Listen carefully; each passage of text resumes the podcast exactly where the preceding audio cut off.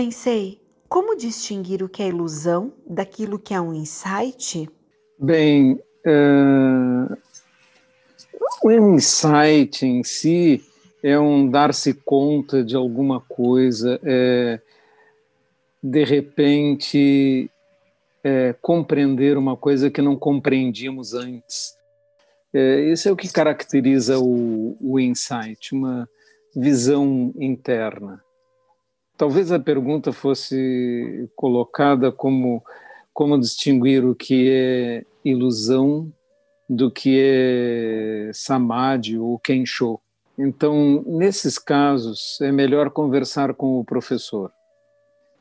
É, você deve pedir uma entrevista e explicar para o professor como foi sua experiência, etc. Algumas vezes é possível distinguir com clareza uma experiência espiritual mais profunda quando ela é escrita numa carta. É? Ocorre algumas vezes que as pessoas conseguem escrever uh, detalhadamente uh, sobre uma experiência e é possível distinguir se essa experiência é uma experiência legítima ou apenas uma ilusão. Mas o mais recomendável é nós conversarmos a respeito, pessoalmente, se possível, com o, o professor e ele vai poder analisar essa situação, fazendo perguntas e ouvindo detalhadamente a experiência como foi. Sensei, gostaria de saber se existe alguma desvantagem em praticar zazen numa cadeira em relação ao zafu. Existe uma desvantagem, sim. É, quando a gente experimenta a cadeira, a gente nota que é mais difícil manter as costas eretas sentado numa cadeira do que sentado no, no zafo com os joelhos apoiados no chão. Mas vamos dizer que do ponto de vista espiritual, essas experiências podem ser conseguidas em qualquer posição, inclusive sentados em uma cadeira. O problema está em que praticar longas horas, por exemplo, numa cadeira é muito cansativo por causa desse esforço que eu acabei de narrar. E também, como o centro de gravidade fica mais alto, a estabilidade é inferior àquela estabilidade que se consegue sentado no chão, quando a gente tem três pontos de apoio, o cóccix e os dois joelhos. Aí nós temos um triângulo que fica bem firme é, no chão, e daí a postura ereta e imóvel fica facilitada. Essas são as verdadeiras diferenças.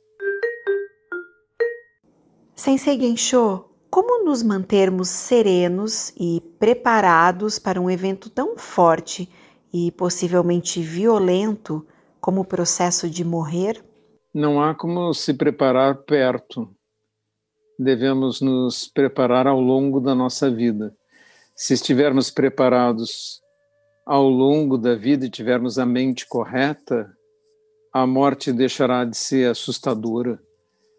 E também é uma coisa que às vezes é difícil de explicar como se sabe, não é? Mas eu posso afirmar que se nós soubéssemos como é bom passar para o outro lado, nos sentiríamos muito atraídos por essa experiência, porque a morte é assustadora para quem tem maus impulsos, mas para quem cultivou bons impulsos e uma realização espiritual, a morte é uma coisa magnífica, uma grande oportunidade. Por isso disse, passou para o parinirvana, né? Monge Gensho, devemos evitar piscar os olhos durante o zazen? Não devemos nos preocupar com isso. Os olhos piscam naturalmente. Você não, não precisa se dar conta sequer disso. E piscar os olhos é necessário porque os, os olhos não podem ficar ressecados. Se isso acontecer, eles vão arder e vai criar desconforto. Gensho Sensei, o senhor poderia explicar o que é dualidade? Bom, a vida diária é pura dualidade, né? Ela está todo o tempo dividida em bem, mal, certo, errado, e temos que tomar decisões, e ora é para um lado, é para o outro. A nossa linguagem toda é baseada em dualidade em cima, embaixo, direita, esquerda, certo, errado, bom, ruim, bem, mal. Todo tempo nós somos conduzidos ao pensamento dual. Mas para vermos o mundo em sua totalidade, a dualidade não serve, porque a dualidade faz escolher um lado, dividir e não nos permite ter uma visão abrangente. É como se tentássemos olhar um, um diamante em todas as facetas ao mesmo tempo. Não conseguimos e por isso não temos consciência de como é o diamante em sua totalidade, porque sempre olhamos um aspecto dele, não ele todo. Então, a dualidade é o nosso hábito de analisar tudo e ver tudo através dessa ótica de bem, mal, bom, mal, certo, errado. E isso nos afasta de uma compreensão abrangente do universo. Nos, nos faz sempre ver um lado ou outro. É como se tomássemos uma moeda. Quando olhamos cara, não vemos coroa. Quando olhamos coroa, não vemos cara. Isso nos impede de perceber a realidade tal como ela é e estamos sempre escolhendo lados ou fazendo julgamentos assim. Na verdade, é impossível viver sem julgar e é impossível viver no mundo relativo sem a dualidade. No entanto, a visão iluminada está além disso. Ela percebe a moeda com todos os seus lados ao mesmo tempo. E, dada a natureza das coisas, isso é extremamente difícil e só pode ser conseguido com um verdadeiro salto de percepção que exige que abandonemos naquele momento a visão dual. Sensei, quais os passos para o Jukai no Zen Budismo?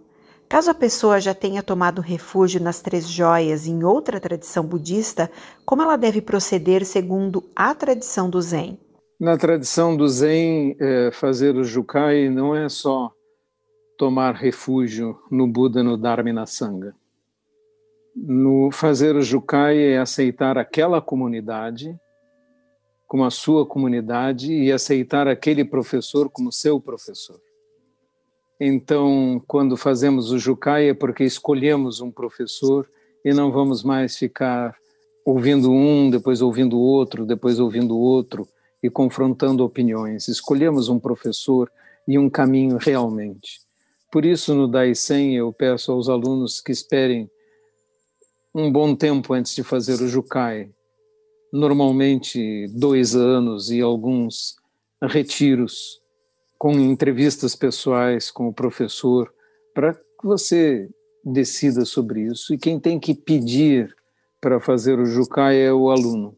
É o aluno que pede professor, eu queria fazer cerimônia dos votos e quero ser seu aluno. E aí pode ser que a resposta seja sim, e então a cerimônia pode vir a, a ocorrer depois que o aluno tenha costurado seu próprio rakusu, que é um procedimento demorado e trabalhoso e que faz às vezes pessoas desistirem no processo o que é, na verdade, um teste. Então, não existe no Zen uma pressão para o aluno se tornar membro da comunidade, é, aluno do professor. Não é assim. Existe um verdadeiro exame é? para que isso venha a ocorrer.